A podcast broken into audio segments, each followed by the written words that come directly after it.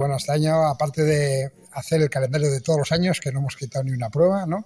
Nos hemos metido en algún lío más, nos hemos metido en la Gomas Cup, pero dentro de la Liga Iberdrola, por lo tanto tenemos que colocar cinco barcos iguales, será una competición con todo barcos iguales, velas iguales, esperemos que tenga una participación más amplia que los últimos años, y luego nos hemos metido un poco en el jaleito de traer Costa Vasca y hacerlo todo aquí, a nivel de clase crucero, y luego el Campeonato España de J80 en junio, esta semana que estamos empezando, como habéis podido ver, empezamos con la Copa España de Ilca y en septiembre nos hemos metido a finales de agosto septiembre con dos campeonatos de España, el campeonato de España juvenil de la clase SNAI y el absoluto, ¿no? O sea que por lo tanto, aparte de las ya tradicionales, trofeo Azqueta, trofeo Ugarte, campeonato de Vizcaya, ¿no? Eh, Gallo, bueno, Copa Castro, pues yo creo que el calendario está bastante potente y amplio ¿no? para este 125 aniversario. Al final, como sabes, para todos estos campeonatos de España y estas cosas hay que solicitarlas hace tiempo, hay que trabajarlas, que tengas el nivel para poder hacerlos y bueno, nos lo habían, teníamos la idea de que dentro del 125 aniversario nos gustaría poder hacerlos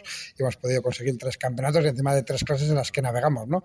Con la idea de en el futuro volver a traer otro mundial europeo, pero bueno, como tú dices, pues al final esto es cuestión también de trabajo y esfuerzo por parte de la directiva y por parte de todos. Y la más complicada de, pues eso, de llevarla a cabo por mil razones. Bueno, pues al final estas regatas tienen mucho tema logístico, ¿no? Aunque parezca mentira, ¿no? Es donde vamos a meter todas estas furgonetas, remolques, eh, la esplanada que tenemos pues tiene sus metros, pero no llega para todos, entonces es un poco más organizativo y nos lleva mucho tiempo logístico. Quizás la que menos nos lleva en este sentido sea la clase J80, que el número de barcos sea menor y algunos vengan por agua, ¿no? De, de Santander o de Guipúzcoa, ¿no? Pero esta, esta regata eh, J80, tanto como el SNAI, J, que diga, perdón, el, el ILICA, que vamos a tener una, estamos en 140 barcos inscritos y el SNAI estará en 80, pero al final yo creo que nos va a dar tanta complejidad, igual el SNAI igual nos va a dar algo más que el ILCA porque es una clase mucho más joven y juvenil y por lo tanto vienen cada uno con sus entrenadores y vienen, digamos, un poco controlados. Y cuando llegue el SNAI vendrán cada uno a su libre albedrío, vendrán más sin entrenadores y tema de seguridad nos llevará más, más trabajo, supongo. Hemos escuchado al Comodoro, a José, hablar, eh, por ejemplo, de una de las pruebas que tenéis prevista para este año y es una que parte de Guecho, eh, hace escala en Gijón y va hasta Coruña. Cuéntanos un poco porque nos llama la atención quizá por el recorrido, ¿no? Son muchas millas. Sí, al final ya llevamos años, ¿no? Queriendo volver a recuperar, como dijo José, era un poco la regata del gaitero que acababa en Gijón. Antes habíamos hecho la Paradores, ¿no? Que acababa en Vigo y bueno, ya hace dos años volvemos a hacer una regata Guecho-Gijón, Gijón-La Coruña. El año pasado llegamos a Gijón porque a La Coruña no se pudo y este año tenemos la intención, bueno, ya, ya está programada y aprobada.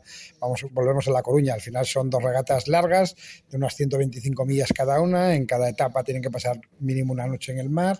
Y bueno, lo que queremos es volver a recuperar un poco las regatas de larga distancia y la navegación, no digamos oceánica, pero sí intercostera, interpueblos y volver a recuperar un poco la regata larga que antiguamente eran las más asiduas. ¿no? Y luego también, no mirando hacia el oeste, sino hacia el este, con algunas escalas que también están previstas. Eh, cuéntanos un poquito, ¿no? Porque es una regata que nos ha llamado la atención. Bueno, sí, lo que queremos en esta regata es un poco hacer unas regatas de etapa de transición que vengan de, de Donostia y vengan también de, de, Santander y que vengan barcos franceses y hacer un poco la junta aquí, ¿no? De todos los barcos. A ver, la idea es empezar el verano, empezaremos con el Costa Vasca y el primer fin de semana de julio, que será durante tres días, viernes, sábado y domingo. El siguiente fin de semana haremos el campeonato de Vizcaya.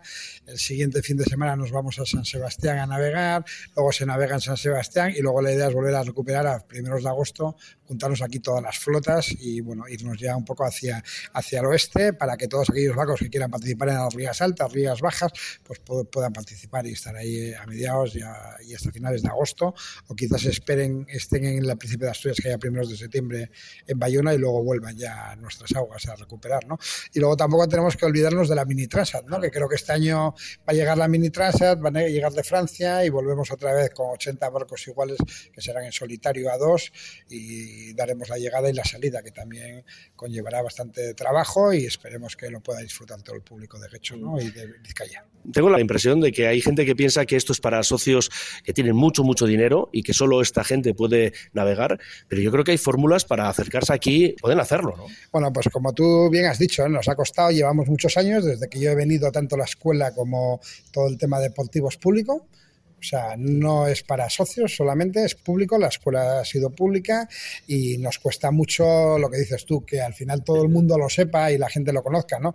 Pero bueno, aquí te vienes y te haces un curso por 70, 80 euros de 20 horas, por lo tanto creo que el precio está bastante asequible y los chavales que están en los equipos pagan 90 o 100 euros al mes, pero les ponemos barcos, les ponemos entrenadores, o sea que no estamos hablando de unos precios muy desajustados. Sí, ¿por qué? Porque esto nos ayuda al club y está subvencionado, ¿no? Si al final tuvieran que pagar los gastos repartidos entre todos los chavales, pues sería más costoso, porque al final nosotros trabajamos en un deporte que estamos en dos medios volubles, que es la mar y el viento, y quieras que no, pues al final hay que tener unos temas de seguridad y unos entrenadores, y, y lo bueno que tiene este deporte es que es una evolución constante, es un deporte para toda la vida, y puede ser como deporte o como turismo, puede ser como turismo náutico y disfrutar del mar, pero bueno, como deporte creemos que es un deporte en el que te ayuda a tomar decisiones, ¿no? en el que vas solo un barco o vas acompañado, pero hay que tomar decisiones instantáneas con medios volubles como son el viento y el mar, y bueno, al final creemos que da una gran capacidad para que la gente se desarrolle y bueno, tenga una buena percepción de que en la vida todo se trabaja con esfuerzo y voluntad, que sin esfuerzo y voluntad es difícil conseguir los objetivos. ¿no? Podemos resumirlo en que puede venir cualquiera. Cualquiera puede venir. Y como bien habéis comentado antes, ¿no? tenemos también sponsors que nos ayudan para trabajar todo el tema de discapacitados, hacemos cursos con la Federación de Deporte Adaptado y bueno, siempre que llamen, seguro que estamos abiertos para que puedan navegar y disfrutar de este deporte. La última, Edu, ¿cómo pinta el futuro para el marítimo? Bueno, yo creo que el futuro pinta bien, ¿no? Este año, gracias a la Junta Directiva, se ha hecho un gran esfuerzo, se ha traído más personal, se ha traído más personal que está fijo todo el año. Ahora mismo estamos en plantilla ya cinco personas sin, contar oficina, que estamos fijas durante todo el año, y creo que ese va a ser un paso muy importante ¿no? para conseguir también mejores objetivos. Ya no hablo a nivel de resultados, que supongo que sí se conseguirán, pero sí a nivel de, tener un equipo mejor y de que cada año estamos formando entre 6, 8 entrenadores de nivel 1, nivel 2, y bueno, yo creo que ahora mismo en Vizcaya, en este deporte, entre comillas, comparado con otros, estamos hablando de que tenemos 60 o 70 técnicos titulados, por lo tanto, en este sentido estamos contentos, creo que llevamos haciendo el trabajo bien hecho desde hace años y tendrá su recompensa en el futuro. Ya sabéis que llevo aquí unos cuantos años, voy a hacer 30 y yo creo que en los últimos años se le dado mucho impulso a todo el tema náutico, ¿no? a la promoción náutica, a la escuela de vela, que creo que es la base, si no trabajamos la base nunca vamos a tener el futuro y creo que desde hace años se está trabajando la base y que el futuro es bastante esperanzador, pero esperemos que en Vizcaya y tanto en Guecho haya otros clubes que ayuden porque si no nunca conseguiremos hacer que el deporte sea lo más popular posible. Y nosotros demostramos día a día que por un precio módico puedes venir a aprender a navegar y disfrutar. Entonces, lo que creemos es que al final lo que hay que conseguir es que tenemos muchas millas de costa que la, todos los vizcaínos la podamos disfrutar y por lo menos probar. Y bueno, el que quiera que se quede aquí, que se va al monte, que se vaya a jugar al fútbol, que tengan todos la opción de probarlo.